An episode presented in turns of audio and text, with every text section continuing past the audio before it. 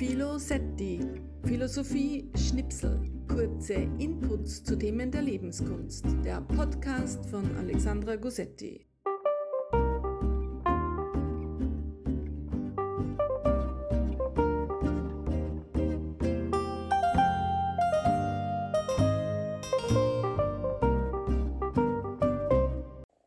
Hallo und herzlich willkommen zu einer neuen Folge meines Podcasts Philosetti.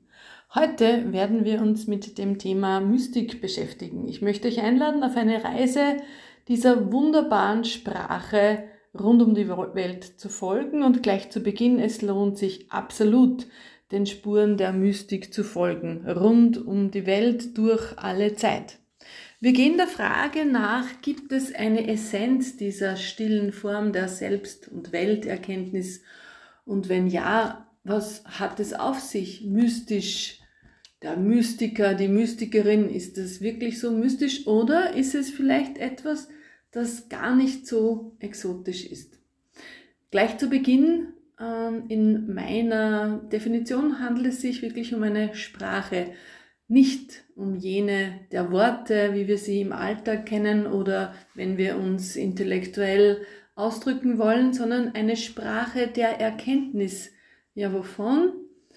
Der Erkenntnis, die auf die Erfahrung meditativer Praxis folgt.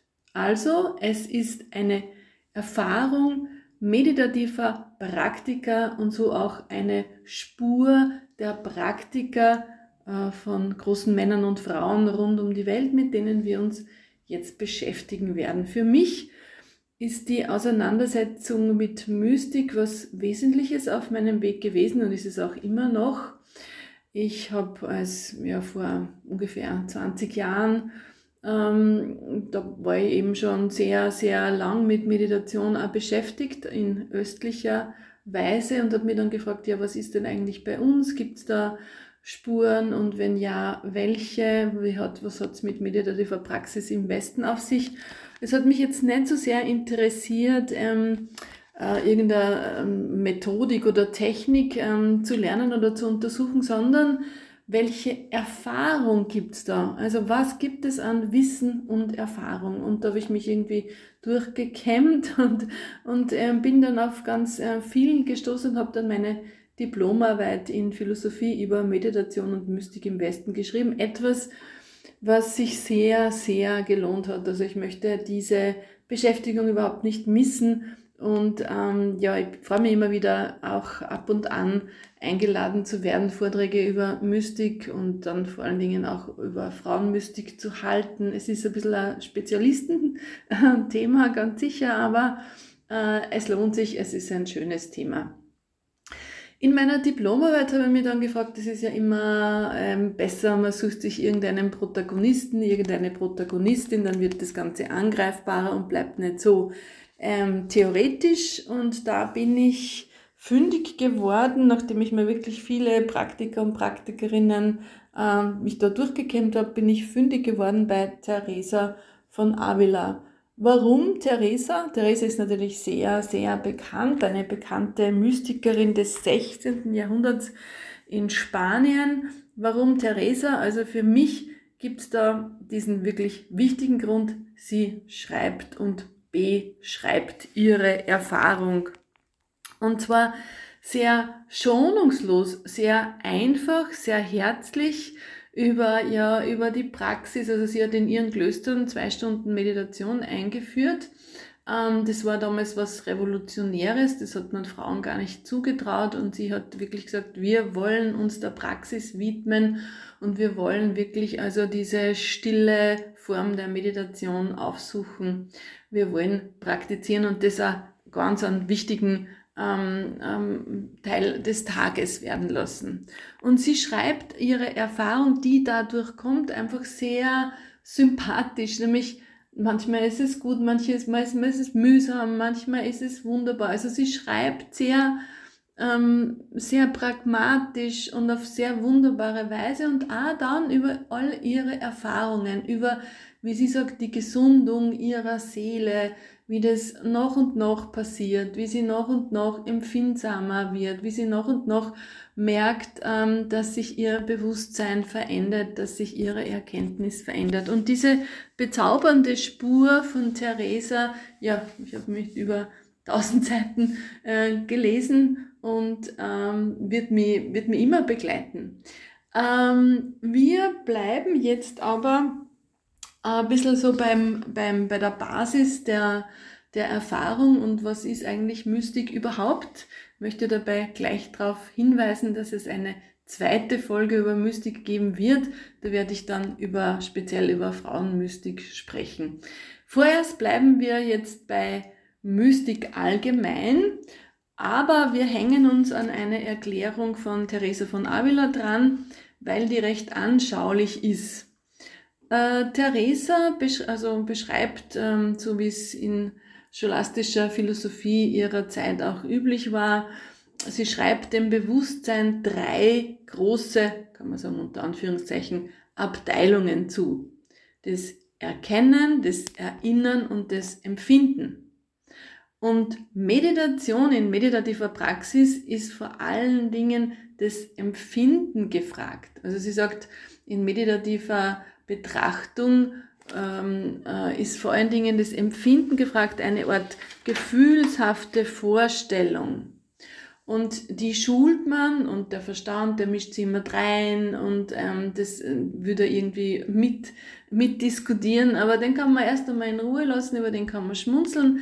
Das Empfindungsvermögen wird gestärkt und dann passiert es, dass das Empfindungsvermögen so stark wird, dass es das Erkennen und das Erinnern hinterherzieht. Das heißt, es geht nicht mehr da, nicht darum, dass man irgendwie gar nichts mehr denkt, sondern dass auch das Denken so wie wir es jetzt in unserem Alter kennen, eine, äh, eine Transformation durchmacht. Das heißt, es geht um eine, um eine ähm, tiefere Struktur unseres Bewusstseins, um eine Veränderung im Empfinden und im Erkennen.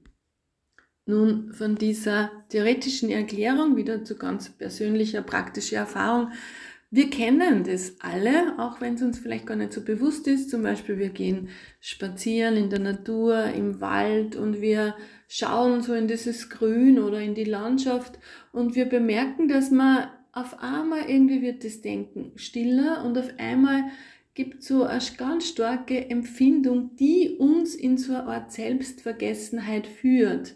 Das heißt, wir verlieren uns ein bisschen ähm, und es gibt dann so auf einmal so eine Qualität des Selbstvergessens, aber die auf eine wunderbare Art erfrischend ist. Dorothee Sölle, eine evangelische Theologin des 20. Jahrhunderts, nennt es die mystischen Spuren im Alltag. Genauso, wenn wir zum Beispiel in ein Gespräch vertieft sind und wir betrachten das Gegenüber und auf einmal ist gar nicht mehr so wichtig, was der oder die erzählt, sondern man merkt, dass man so in einer Art Innewerdung, in so eine intensive Erfahrung geht der Qualität, des Empfindens dieser Qualität, die gerade in diesem Gespräch zum Beispiel entsteht. Das sind so feine, kleine, mystische Momente und wir können uns ein bisschen vorstellen, was Theresa meint, wenn das dann über eine Schulung, die ja in der Meditation passiert, immer tiefer und auch immer gefestigter wird.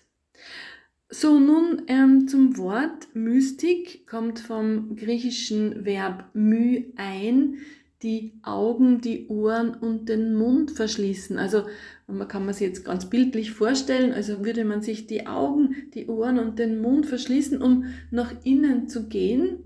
Und dieses Wort kommt aus den Mysterien, Kulte der, des alten Griechenlands, also der Myste, wir könnten sagen, das war so eine Art Schamane, der hat durch praktisch Versenkung äh, Botschaften, die er empfangen hat, an, die, an seine Zeitgenossen quasi übersetzt. Also es ist die Beschreibung von einer sehr experimentellen oder vielleicht auch ekstatischen Art der Versenkung. Also von dort kommt das Wort. In der christlichen Geschichte, also in der westlichen Geschichte, taucht es erst wieder im zweiten und dritten Jahrhundert aus und recht anschaulich kann man sich das vorstellen, der Mystikos oder Mystik, mystische Erfahrung wird zum Beispiel benannt, die äh, Bekehrungserfahrung des Paulus, also so quasi so Momente, wo man eine Erfahrung macht, die über das normale Begreifen und Erkennen hinausgeht. So eine Art visionshafte Erfahrung oder einfach eine Erfahrung, wo man auf einmal Zusammenhänge auf Art intuitive Weise begreift oder sehen kann. Also so einfach, wo so quasi Gedanken oder Erfahrungen, die über den Tellerrand quasi hinausgehen, damit hat man Mystik in, in den Zusammenhang gebracht. Ähm, als christliche Mystiker, wir kennen natürlich Franz von Assisi, Meister Eckehart, Johannes vom Kreuz, also als Männer, als Frau natürlich ganz stark Teresa von Avila, Hildegard von Bingen, Katharina von Siena, Margrit Poiret und andere. Hier wieder der heiße Tipp zur zweiten Folge dieses Podcasts, wo ich mich dann mehr mit den Frauen und mit dem weiblichen Weg der Meditation beschäftigen werde. Wir reisen jetzt schnurstracks in den Orient. Da treffen wir auf die Sufis, auf die Sufi-Mystik, die so im 8. Jahrhundert auftaucht äh, heftig bekämpft von der islamischen Orthodoxie, also weil die Sufis auch Freigeister waren und sind, die sich der Praxis verschrieben haben. Also es muss jetzt nicht immer das stille Sitzen sein, sondern denken wir an tanzende Derwische. Da gibt es auch sehr viel Gesänge, Gebet, Gesänge, auch mit Bewegungen verbunden, was übrigens äh, als ganz junge Frau war meine erste meditative Erfahrung und Praxis die der Sufis. Und ähm, der Weg der Sufis ist wirklich einer der Praxis und die Sufis ähm, erzählen davon, dass es eben darum geht, das Herz zu öffnen, äh, für die Freude bereit zu machen. Also ein ganz starker Weg der Liebe, der sie zum Beispiel auch, äh, man kennt wahrscheinlich Rumi, den Poeten und Philosophen, in seinen ganz blumigen Beschreibungen seiner Art Liebesmystik, seiner Erfahrung. Wenn wir ins Wörterbuch schauen, dann finden wir, also ins Wörterbuch der Philosophie natürlich, dann finden wir Mystik beschrieben als eine Art intuitive, eine Form der Selbsterkenntnis, der Welterkenntnis, der Erkenntnis des Absoluten. Eine Art universales Phänomen, das sich in allen Kulturen, also rund um die Welt, zeigt. Wenn man jetzt, ähm, meistens hat man bei Mystik so ein bisschen so das Gefühl, das ist was Abgehobenes. Also hm, das glaube ich gar nicht und ich möchte das nicht in den hintersten Winkel von irgendeiner esoterischen oder übersinnlichen Wahrheit oder Erzählung einordnen, sondern Mystik ist seit jeher als Sprache ins Leben eingeschrieben, wie alles andere auch. Und Mystik werden wir noch sehen, da komme ich jetzt dann drauf, ist ja auch nicht was, was dann so irgendwie weltabgewandt macht, wenn man mystische Erfahrungen hat, sondern eigentlich ganz im Gegenteil. Wenn wir an die großen Männer und Frauen der Geschichte denken, dann waren das mutige äh, Menschen, Menschen, die mitten ins Leben aufgebrochen sind. So, nun mischen wir wieder ein bisschen Theorie äh, drunter und suchen einen Experten auf des 16. Jahrhunderts, Francisco de Osuna, ebenfalls einen Spanier. Er gibt nämlich eine relativ gute Erklärung und eine Unterscheidung zwischen Meditation und Kontemplation. Meditation ist die Übung, ja, egal welche du wählst, die Form der Übung, ja, also egal was dir heute halt sympathisch ist, auch welcher Kultur auch immer ist die Übung. Kontemplation, äh, also eine gute Beschreibung von Francisco de Osuna. Kontemplation heißt, kontemplare heißt ja sich in etwas hineinversenken, durch dieses immerwährende Tun zu sinken und zu sinken. Durch dieses immerwährende Tun, praktisch, wie Theresa sagt, dieses gefühlshafte, feine Empfindungsvermögen zu schulen und auch loszulassen, ein Stück weit zu sinken, damit diese Erfahrung quasi generiert werden kann und dann auch loszulassen. Und dann wird Erfahrung kommen, ja, wie immer auch die sich einstellt. Ähm, also Meditation, Kontemplation, eine ganz eine, sinnvolle Unterscheidung. Nun, natürlich ist die Übung etwas Stilles, Theresa sagt sogar, es soll unaufgeregt, einfach sein. Also kein Spektakulum, sondern etwas Stilles. Aber es ist nichts Weltabgewandtes. Im Gegenteil. Wenn wir uns diese großen Männer und Frauen der Geschichte anschauen, dann fällt eines auf, nämlich die, die Spur der Befreiung, man könnte fast sagen, die Spur der Anarchie, die da sichtbar wird. Äh, eine Art von Radikalität, nicht des Fanatismus wohlgemerkt, sondern eine Art von Bedingungslosigkeit. Also in den Personen der Mystiker begegnen uns Männer und Frauen, die sehr mutig ihren inneren Überzeugungen folgten, die offenbar durch meditative Erfahrungen gestärkt wurden. Man denke an den gesellschaftlichen Ausstieg eines Franz von Assisis, dessen Sonnengesang uns heute noch berührt, seinen Zugang zur Natur, seinen mystischen Erfahrungen als Gott in allem, was ist, diese intensive äh, Gottesbegegnung. Er folgte nicht dem vorgefertigten Weg, sondern einer, einer Art Einfachheit und Direktheit. In christlicher Mystik nannte man das auch, die Mystik ist der direkte Weg zu Gott. Und dieses Faktum der Unangepasstheit, der Direktheit, auch die Suche nach Befreiung von Zwängen, die begegnet uns natürlich dann sehr stark in der Frauenmystik auch. In der Theologie war ja immer eher so die die Spur eben einer intellektuellen Auseinandersetzung in der Geschichte stärker oder angesehener. Und traditionell natürlich ein Ort für Männer, womit ein bisschen klar wird, dass für Frauen die Spur der Mystik eine starke Möglichkeit war, ihren Weg zu finden. Und auch wenn wir diese Spur der Radikalität, der Vehemenz, der Direktheit äh, finden und das ja was ganz Wesentliches ist, so hat es nichts mit Fanatismus zu tun, sondern, und da zitiere ich jetzt aus der Sufi-Tradition, Pir or Murshid, ein äh, Sufi-Gelehrter des 20. Jahrhunderts, der sagt, ich würde sagen, der Begriff Sufismus existiert nicht, denn es ist kein Ismus. In dem Maße, in dem es als Ismus vorkommt, kann es sehr verwirrend und irreführend sein. Vorsicht also.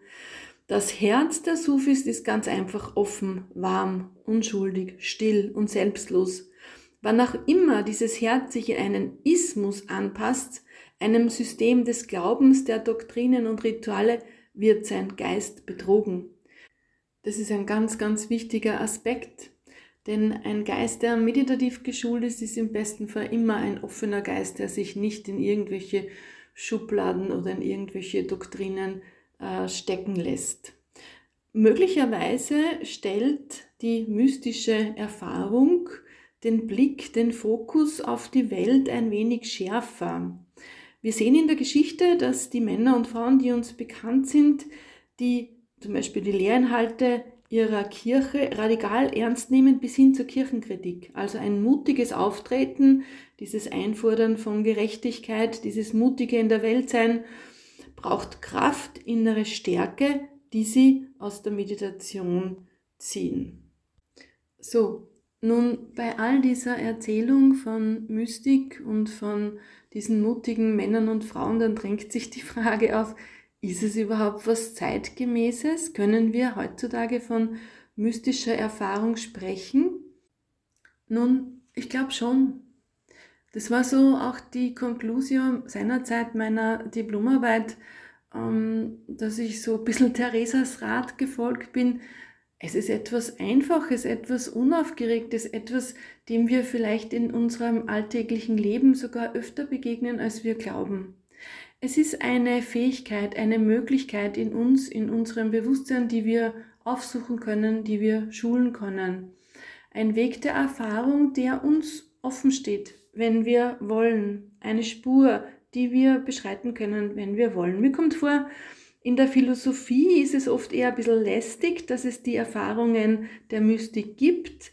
Diese mystischen Erfahrungen, die werden zwar besprochen und Mystik wird besprochen, aber immer irgendwie am Rand, irgendwie abseits. Aber es gibt sie. Also da kommt da die Philosophie nicht drum herum und es gibt auch recht gute Bearbeitungen, gerade von feministischen Theologinnen im Zeitgenössisch. So, ihr Lieben, nun möchte ich den Podcast abschließen mit einer Geschichte. Und zwar mit einer Sufi-Geschichte. Ich werde euch eine Geschichte erzählen. Sie handelt von Al-Ghazali, einem Gelehrten, einem islamischen Gelehrten des 12. Jahrhunderts. Als Professor für Philosophie in Bagdad tätig war er sehr angesehen, erfolgreich und anerkannt. Aber in der Tiefe seines Herzens spürte er eine zweifelnde Regung. Ein sehr aktuelles, war das schon alles, lässt ihm keine Ruhe. Gut, philosophische Studien erschließen so manches, jedoch tief in seiner Seele ahnt er ein Wissen darüber hinaus, eine Sehnsucht, eine tiefe Sehnsucht, nagende Zweifel an der intellektuellen Lehre werden immer wieder lauter und vor allen Dingen dann, wenn er wandernde Sufi-Derwische sieht. Die Art und Weise des In der Weltseins dieser einfachen Menschen berühren und erschüttern seine Seele zutiefst. Gleichzeitig erkannte er, dass Sufismus nun nicht etwas ist, das man durch rein theoretisches Studium erkunden kann, auch wenn, wie er schreibt, die Theorie viel leichter war für mich als die Praxis. Aber was nun? Soll er jetzt alles hinter sich lassen, den Lehrstuhl aufgeben, Haus, Familie, Freunde verlassen? Er war beunruhigt, bewegt, zerrissen, er weiß sich wenig Rat. Erst einmal wird die Not seiner Seele durch die Begegnung mit der Sufi-Meditation sogar noch viel größer. Der tiefe Wunsch, dem Weg der Sufis zu folgen, sich einer anderen Wahrheit als der bereits bekannten zu stellen, steht im heftigsten Widerstreit zu annehmlichen Lebensgewohnheiten. Er schreibt, Einmal entschloss ich mich zur Abreise aus Bagdad, um Abstand von den dortigen Verhältnissen zu bekommen, und schon am nächsten Tag widerrief ich diesen Entschluss. Kaum tat ich einen Schritt vorwärts, machte ich auch einen zurück. Am Morgen war ich von dem wahrhaften Verlangen nach dem Jenseits beseelt, am Abend wurde dieser Wunsch von der Streitmacht der Neigungen angegriffen. Sechs Monate lang ging das so. Als er gleichsam an nichts mehr anderes denken kann, ihm wirklich dieser Widerstreit, diese Zweifel zum Zwang wird, verliert Al-Ghazali sein Sprachvermögen. Er verstummt. Er schreibt, meine Zunge vermochte kein einziges Wort mehr hervorzubringen. Es gelang mir einfach nicht etwas zu sagen. Die Ärzte bestätigten ihm, dass dies eine Krankheit sei, die das Herz befallen hat und deshalb auch nur mit Herzensheilung geheilt werden könne. Schließlich verließ er Bagdad und machte sich auf den Weg und, siehe da, zehn Jahre wird unser Freund auf Wanderschaft sein.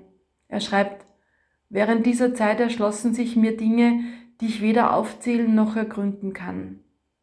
Was erst Ahnung war, wird zu Gewissheit. Es eröffnen sich Einsichten und Erkenntnisse, die kein Gelehrtentum und keine Philosophie allein zu bewirken vermögen.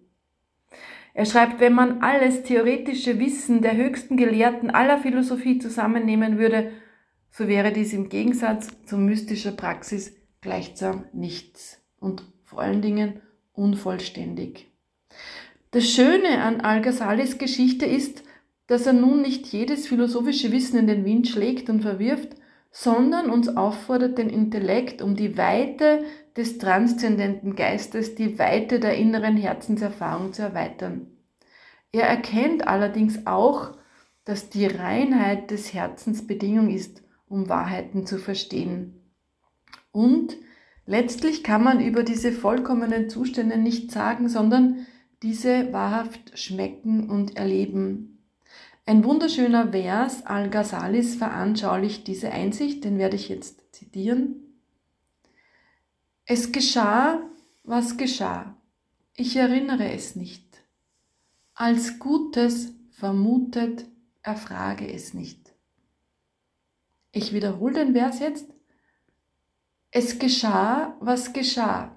Ich erinnere es nicht. Als Gutes vermutet, erfrage es nicht.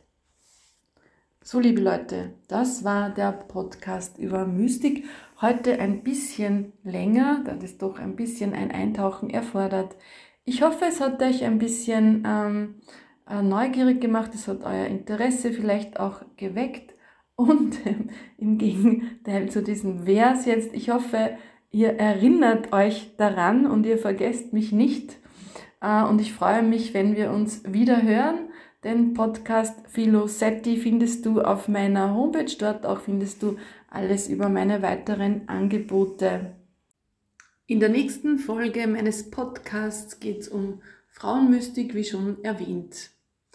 Nun, für heute, für jetzt wünsche ich euch wunderbare Momente der Selbstvergessenheit, der Liebe, Herzensmomente und mögen diese Momente euch unglaublich bereichern. Alles Liebe wünscht eure Alexandra.